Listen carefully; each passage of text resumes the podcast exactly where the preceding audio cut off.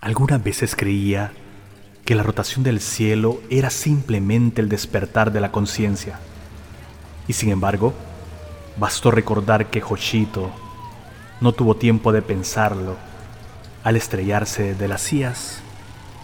en la pared. Soy Fabricio Estrada y le doy la bienvenida a su podcast Bitácora del Párvulo.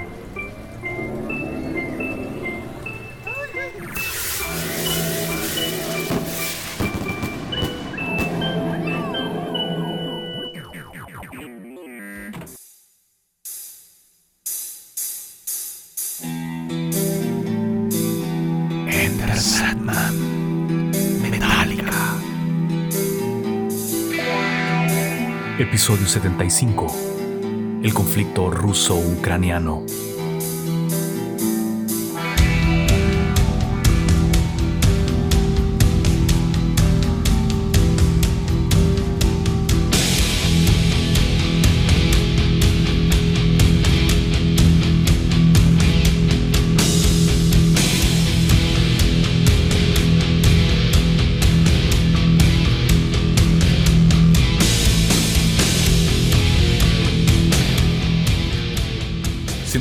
mayor lección que estamos teniendo en este momento, a 15 días de iniciado el conflicto entre Rusia y Ucrania, un conflicto que no solamente estalla hace dos semanas, sino que hace ocho años, cuando el golpe de Estado en Ucrania, la lección que nos está dando básicamente en el nivel de consumo mundial en la cual todo el gran broadcast o el gran sistema de infoactivismo y de redes ha querido imbuir a la humanidad en la creencia de que el consumo de marcas es la prioridad para estar dentro del sistema que promueve el capitalismo mundial. Lo mejor de ahora que se nos está dando entonces como lección es para qué sirven todas esas marcas que consumimos. Y lo hablo desde el bloqueo de todas las marcas globales que le están haciendo a Rusia en este momento. Sirven, a grosso modo, para enajenar, para crear la aspiración wannabe, para crear el prestigio de burbuja, la ilusión de bienestar. En la práctica, hay miles de marcas más que pueden funcionar como Coca-Cola, en el caso de Honduras, por ejemplo, Copandray, o como un abrigo Sara. Hay cientos, cientos de marcas mejores que Sara, pero el mundo aspiracional te dice que si no usas Sara, no sos cool.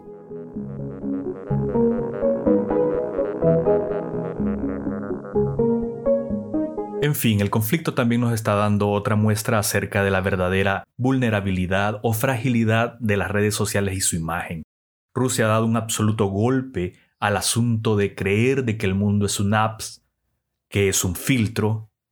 que todo se puede sobrellevar a través de las opiniones ocultas dentro de los comentarios de X noticia. La realidad es concreta. No solamente Rusia la ha dado, Ucrania se la dio a Donbass durante ocho años. La gente del occidente ucraniano vivió siempre en estos últimos ocho años como si no existiera el conflicto en Donbass. Era como si en Honduras hubiera un conflicto en la Mosquitia y dijéramos, pues, está ocurriendo allá lejos. No está ocurriendo aquí, sin embargo, nuestros hijos, nuestros sobrinos, nuestros amigos eran llamados a enlistarse para ir a combatir en el frente del Donbass. Miles de personas morían durante todos esos años. Por igual eran todos ucranianos. Los de Donetsk, Luka y los ucranianos que llegaban de Kiev.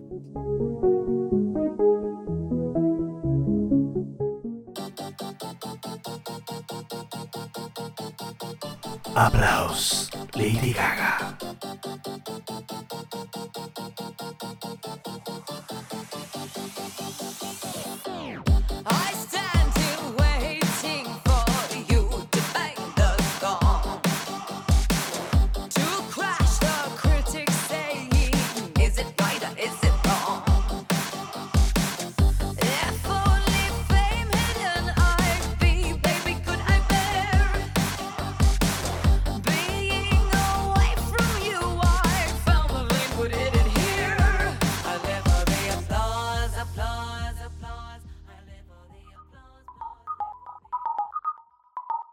Interesante en lo que se está dando en las operaciones que Rusia emprende para invadir Ucrania y para, en el pretexto de defender Donbass,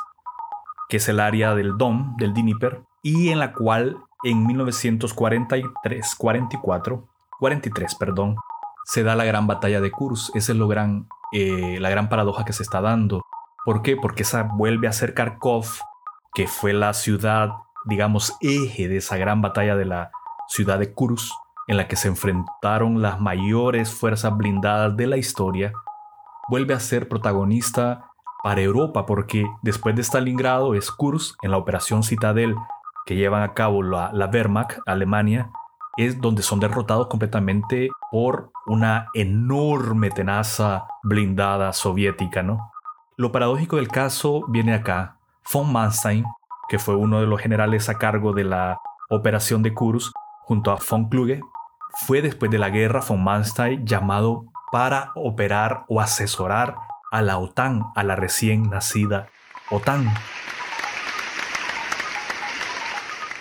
Una vez finalizada la Segunda Guerra Mundial, cuando es derrotada Alemania, muchos de esos generales fueron puestos en la picota en el tribunal de Nuremberg y entre ellos estaban altos mandos como von Manstein que definitivamente fueron sobreseídos, digamos, porque a los aliados de la creciente intención de formar la OTAN en ese momento les interesaban altos mandos que supieran enfrentar a lo que ellos ya consideraban su mayor enemigo, que era la Unión Soviética. Una Unión Soviética que antes de declararse la Guerra Fría, más o menos en el 62, cuando se pone el muro de Berlín, había acumulado tal fuerza bélica que lo que llamaron la locomotora Stalingrado-Berlín bien pudo ser Stalingrado-Lisboa, si no detienen en acuerdos previos ese empuje soviético que venció totalmente a Alemania, pues esos alemanes, como von Manstein, tuvieron en la operación Kursk que enfrentarse a esa enormidad de la Unión Soviética ya en total desarrollo durante la Segunda Guerra Mundial de su potencial bélico, ¿no? La naciente OTAN hace un llamado a von Manstein para que se una a los asesores de, muchos, de muchas ramas de las Fuerzas Armadas alemanas derrotadas en cómo enfrentar entonces a los soviéticos que ya están en plena forma. ¿no? Burning Survivor.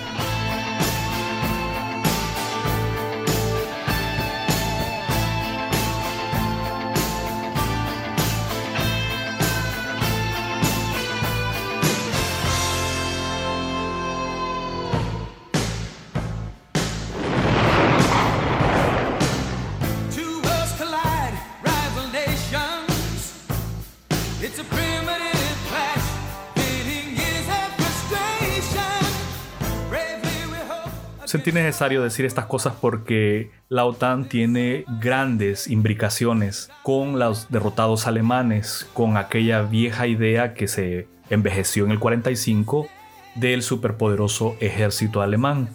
Ese ejército alemán que dejó ramificaciones por toda Europa en cuanto a fondo ideológico. El caso ucraniano es muy paradójico y muy paradigmático, sobre todo porque Stefan Banderas, que fue el líder de los nacionalistas ucranianos que le dieron bienvenida a la invasión alemana y que apoyaron a la ocupación nazi como tal, siendo miembros del ucranianos los que formaban parte de los escuadrones de exterminio de la GCD y de la famosa masacre de Babillar, ese espantoso ejemplo de los grupos móviles de exterminio SD, así se le llamaba por sus siglas, Sonderkommando, que agarraron a miles de judíos y en las barrancas de Babillar fueron exterminados, dicen, alrededor de 50.000 judíos. Y a los sobrevivientes, heridos, incluso los cadáveres, les pusieron dinamita para volarlos en pedazos y luego enterrarlos. Esos Sonderkommando estaban formados en gran parte por ucranianos de Stephen Bandera. Entonces ahí vemos cómo vamos ligando el nombre von Manstein, la creación de la OTAN, los asesores como von Manstein en la OTAN y los ucranianos como Stephen Bandera, que ahora salen en las calles a partir del 2014 de Kiev, siendo alzados como figuras históricas heroicas ¿no? de Ucrania.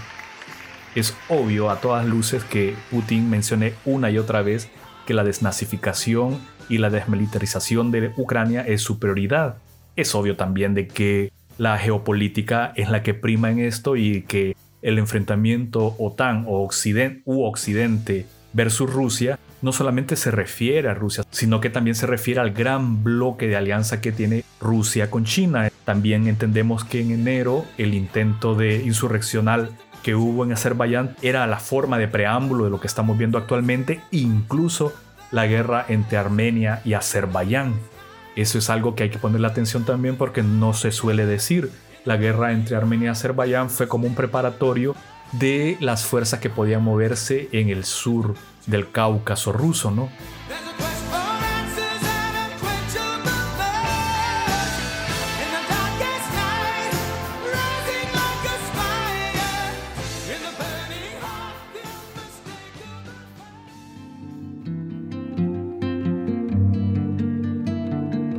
Pues bien, a 15 días de iniciada esta operación horrenda, porque no hay nada más horrendo que la guerra, nada puede decirse ni con eufemismo decir parece película o ambiente de terror de una película de terror lo que estamos viendo. No, ni las películas ni los libros de terror pueden abarcar la realidad de una guerra. Lo que está sucediendo actualmente pues es el enfrentamiento entre dos países muy grandes. Creo que hay que estar claros en que Ucrania no es un país pequeño, es el país más grande, el segundo país o el más grande de Europa si se incluyera en la Unión Europea, casi del mismo tamaño, un poco más que Francia. Entonces estamos viendo el enfrentamiento no de un país pequeño, pusilánime, contra un inmenso país como es Rusia. El ejército ucraniano es uno de los más preparados, o era hasta el momento uno de los más preparados de toda Europa, con un armamento enorme, modernísimo, y también con la asesoría de las tropas de la OTAN y de Estados Unidos, ¿no? Es obvio que en el primer golpe que se dio en el día de la invasión, pues muchos sistemas S-300, que son los antiaéreos, estos misiles que se desacoplan en el aire y forman 40 objetivos o 40 ojivas en el aire para crear protección antiaérea, es obvio que esas fueron destruidas completamente y antier, creo que fue hace cuatro días, se dijo que la Fuerza Aérea de Ucrania estaba totalmente deshabilitada y que la Fuerza Aérea rusa dominaba el espacio aéreo. Ante eso, pues los llamados de Zelensky, el presidente ucraniano, para que la OTAN terminara de aceptar a Ucrania para la OTAN o que la Unión Europea terminara de aceptar, pues han caído en saco roto, aunque ha seguido insistiendo Zelensky al punto de que llegaron a intentar hace unas 48 horas de que Polonia entregara los MiG-29 que posee o 34 aviones MiG-29 a Ucrania para ayudar en la salvaguarda del espacio aéreo. Sin embargo, Polonia, tanto como Hungría, se ha quitado el bulto, se ha escurrido el bulto de una manera muy diplomática y muy inteligente, diciéndole a Estados Unidos, está bien, vamos a entregar los MiG-29, pero se los vamos a entregar a ustedes y ustedes lo entregan a Ucrania. Es obvio que eso sería un casus bellis a todas luces, ¿no? Que le caería a quien promueve la entrega de esos MiG-29, que es Estados Unidos. Perfecto, Polonia quedaría avasallada porque en la práctica la OTAN no está funcionando coordinadamente. Solo están movilizando piezas de a poco, realmente estaban en graves problemas de reasignación de funciones y de presupuestos. Alemania había dicho que no una y otra vez a Trump para decir que no iba a aumentar presupuesto, que no iba a ingresar y Trump estuvo gritando Alemania no quiere meterle presupuesto a la OTAN y nosotros no vamos a seguir financiando a los europeos para defenderlos, así decía Trump. Francia, pues ni qué digamos con lo que pasa, los 12 submarinos que le fueron arrebatados prácticamente de la venta que le hacían a Australia previamente, los Estados Unidos boicotean ese trato y venden submarinos nucleares a Australia y Francia queda con el contrato en el aire. Ya tenían graves problemas con Estados Unidos y eso ya pueden imaginarse entre las piezas de la OTAN que significaba que Alemania no metiera más presupuestos a la OTAN y que Francia estuviera decididamente molesta con los Estados Unidos al punto de que retiró diplomáticos de Washington.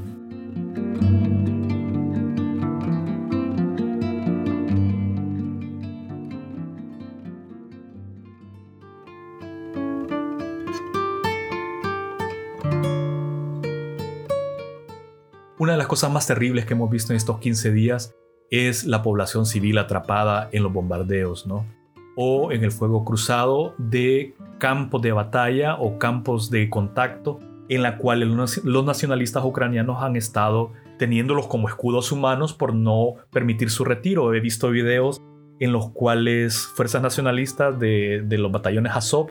toman condominios completos y los vecinos se molestan porque les han tomado sus condominios y los nacionalistas los sacan a fuerza, obviamente poniendo como objetivo de lucha esa zona de condominios. Eso ha venido sucediendo, la prensa occidental en masa, en bloque, ha negado eso, o no lo quiere mencionar sobre todo, de que estas fuerzas nacionalistas de los batallones Azov, que son ultranacionalistas, estamos hablando ya de nazis, estén negando la salida continua o flujo hasta el día de hoy de miles y miles de ciudadanos de Mariolov y de la ciudad de Gerson hacia el oeste, ¿no?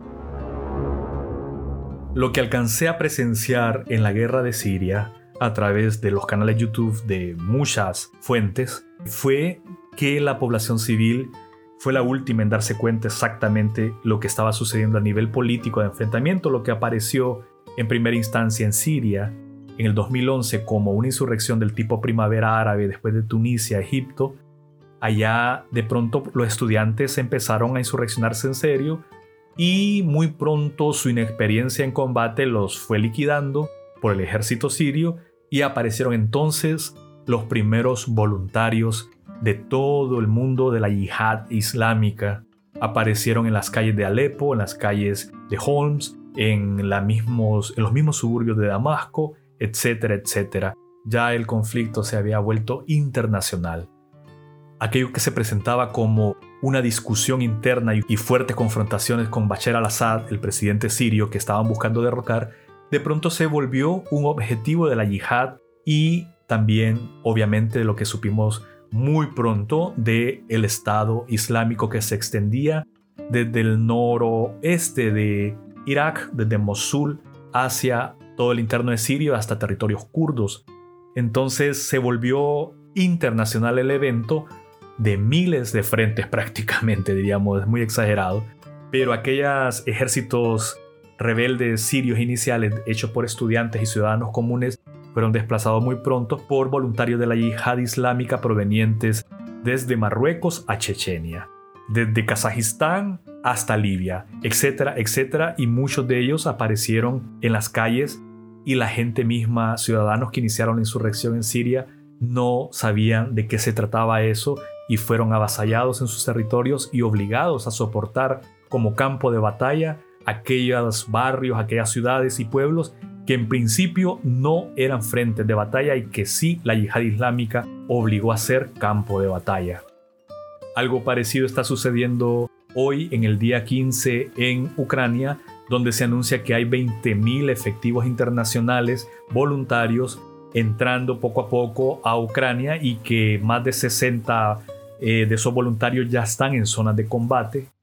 Obviamente se está convirtiendo en una internacionalización del caos, porque será un caos y realmente la OTAN está buscando crear una Siria europea en los territorios más cercanos de Moscú. ¿Qué pasa con Moscú? Moscú obviamente están muchas personas muy en desacuerdo con esta guerra. La ciudadanía es obvio que no quería guerra, nadie quiere guerra, es el espanto mayor y cientos, si no miles de protestantes también han sido puestos en la cárcel, reprimidos obviamente por protestar contra esa guerra. Un país, Rusia, que no necesariamente ha estado en paz. Ha tenido guerras, el conflicto del 94 con Chechenia, que destruyó Grozny, y paradójicamente también que los batallones chechenos que están llegando y que están combatiendo en Ucrania eran aquellos chechenos que estaban en contra de los yihadistas que buscaban la independencia total de Rusia, ¿no? Eh, pues esos que derrotaron a los yihadistas de Grozny en el 1994 son ahora los que tienen experiencia de combate y que estuvieron también entrenándose en experiencia de combate en Siria. Yo nunca había visto a los rusos ni a los chechenos pelear en forma, solo los había visto en maniobras, solo los había visto en poses de, obviamente, lo que anuncia Russian Today, pero eh, tampoco los había visto en combate abierto, más que en esas, em, en el espejismo de las maniobras militares. Ayer logré ver un video por fin de tropas rusas vistas desde un dron combatiendo en una emboscada con tropas ucranianas. Debo decir un punto de esto, los Ya ver a los rusos peleando en el campo es muy diferente a verlos en su paseo por la Plaza Roja con sus uniformes de gala, ¿no? Se enfrentan a unas tropas súper bien entrenadas, las ucranianas, se enfrentan a tropas que han estado ocho años en guerra continua, en guerra de escaramuzas en el Donbass y de guerras de ataque de trincheras, en el Donbass donde la experiencia de trincheras, sobre todo donde pareció que de pronto se congeló todo en una guerra de tierras de nadie, ya tienen la experiencia de cómo defender posiciones en una guerra de inmovilidad y no de movilidad como la que han pretendido las tropas rusas y la comandancia general, apoyada por el poder aéreo. Es obvio que el poder aéreo tampoco ha puesto todo en su asadón. El bombardeo ha sido muy focalizado en las ciudades de Gerson, en Kharkov, las primeras ciudades que fueron tomadas, ¿no? Pero definitivamente si la Fuerza Aérea Rusa atacara con toda su capacidad, incluida con los misiles que destruían desde cruceros del mar Caspio, lanzaban misiles desde el mar Caspio y llegaban a Alepo, por ejemplo, en, en Siria, que ese fue el apoyo, parte del apoyo a Siria, es obvio que si utilizaran esa misma naval del mar Caspio bombardeando hacia Ucrania, estarían exterminados con armas convencionales desde ya ratos. Sin embargo, repito, los soldados ucranianos son enormes en voluntad, tienen una fiereza brutal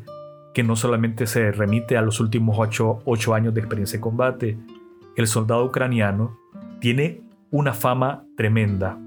En la historia de la Gran Guerra en el, entre 1941 y 1945 fue la ciudad de Sebastopol, precisamente en Crimea, una de las ciudades llamadas heroicas habían como cuatro ciudades heroicas en la Unión Soviética durante la Segunda Guerra Mundial. La primera fue Stalingrado, Moscú, Leningrado, Kharkov. Sebastopol. Eh, la ciudad de Sebastopol, que era un puerto, fue atacada con todo por los alemanes, incluido con sus cañones Berta, que eran los, los cañones más inmensos, 200 milímetros tipo cruceros o 400 milímetros, no sé. Resistió la guardia de Sebastopol con guardia ucraniana durante todo el tiempo de acecho, ¿no? Hasta que cayó, entonces se le llamó Héroes de la Guardia, el máximo nombre que le podía dar a una división, batallón o grupo de soldados soviéticos que defendían a ultranza el terreno, ¿no? Pues el soldado ucraniano se mostró desde 1941, los que sí estuvieron del lado soviético y que no se entregaron a darle la bienvenida a los nazis, demostró un valor inconmensurable que ahora se ven en las noticias con soldados que prácticamente esperaban esta guerra con ansias. Muchos de ellos obviamente son jóvenes recién reclutados y todo, entre 16 y 60, como prohibieron salir a todos los que estaban ahí, pero los que ya están más que canchados en la guerra, se ve hasta que disfrutan el asunto, como los chechenos mismos que entrevistan que van hacia allá a Ucrania, ¿no? Son sociedades que han estado permanentemente en guerra, en enormes conflictos, eh, los mandos, los altos mandos que participaron en la invasión a Afganistán y que luego se retiraron, están por ahí, están mayores, muy mayores, es cierto, con nuevos relevos y muchas de las unidades nuevas o la gran mayoría de unidades nuevas rusas se reconvirtieron en la doctrina nueva de, que tiene la estrategia militar rusa, en la cual modernizaron todos sus equipos de cabo a rabo a partir de 1995 al 2000 ya estaban después de la, eh, del intento, sobre todo después del intento de invasión que tuvieron en el 2008 en Osetia del Sur, ese conflicto armado que fue en Georgia, eh, los rusos demostraron que estaban muy mal equipados y todavía anquilosados en las viejas tácticas o estrategias de divisiones que tenían desde la Segunda Guerra Mundial y en la época clásica de la Guerra Fría, ¿no? Eh, sufrieron una humillación bien fea en Osetia del Sur y a partir de ese momento, el 2008 para acá, se modernizó absolutamente el ejército y ya no se basa en divisiones como la, desde la Segunda Guerra Mundial, sino en flexibles unidades como los SEAL, como los Marines, como la Legión extranjera francesa, como los grupos ligeros Delta, ya llegaron a tener una alta sofisticación de unidades tácticas más que de divisiones inmensas. Quizás por eso es que estemos viendo en este momento que la guerra que se desarrolla en estos últimos 15 días no se ve la masividad de soldados entrando como si hubiera ocurrido antes del 2008, si esta guerra fuera en el antes del 2008. Enormes cantidades de soldados invadiendo como hormigas. Ya no, vemos unidades tácticas bien definidas con tropas Spetsnaz ya e infiltrándose en la retaguardia y obviamente con todo tipo de infiltración de guerra previa electrónica, con grandes shocks satelitales, me imagino,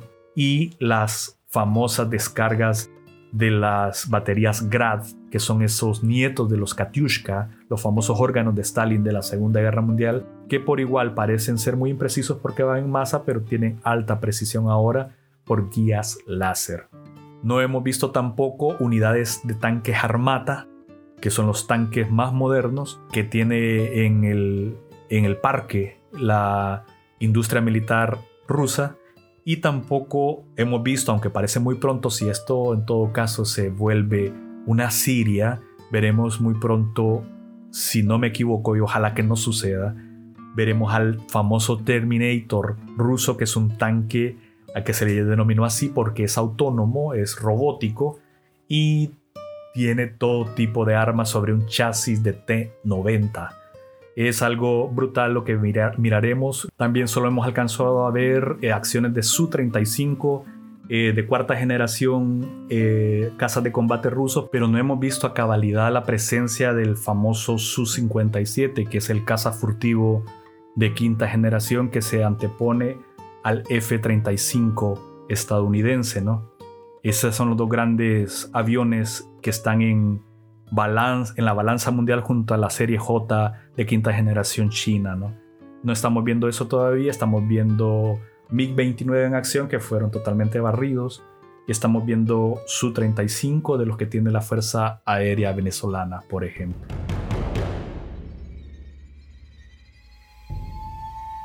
Es terrible lo que está sucediendo con los civiles. Se ha abierto hoy eh, canales de evacuación. Ha habido todo un zipizape en la cual eh, Zelensky ha estado más activo en Instagram y TikTok y otras áreas, eh, en la cual yo considero, y se lo decía a un amigo, Boris,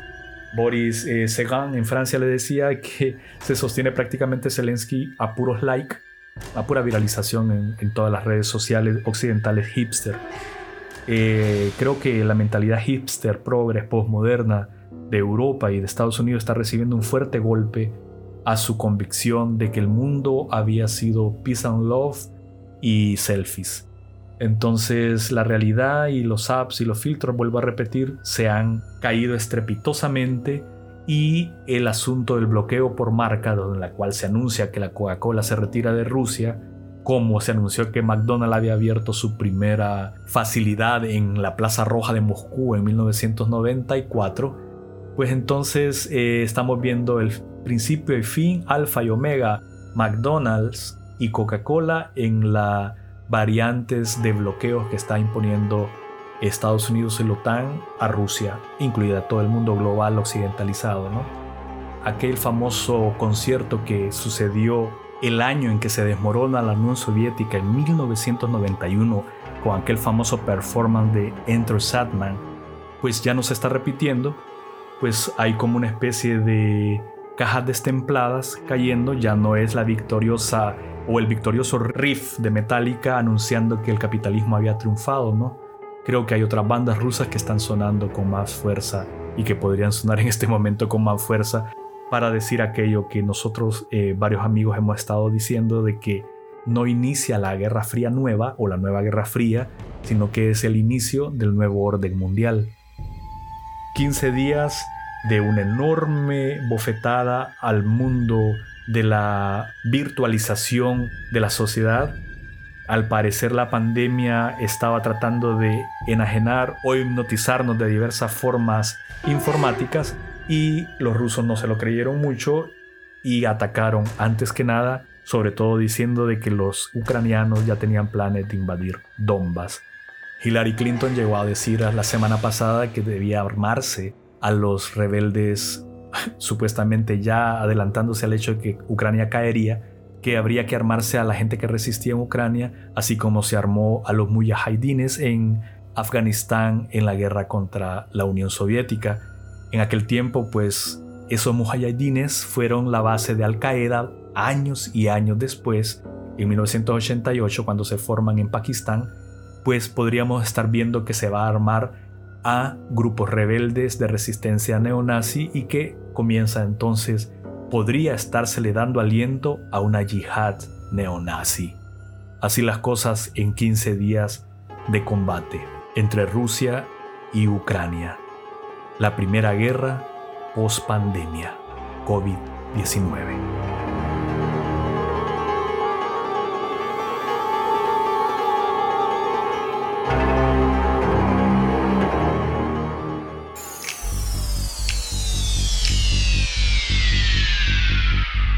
Usted ha escuchado Bitácora del Párvulo. Soy Fabricio Estrada, transmitiendo desde Vega Baja, Puerto Rico, desde el mismo corazón de Honduras.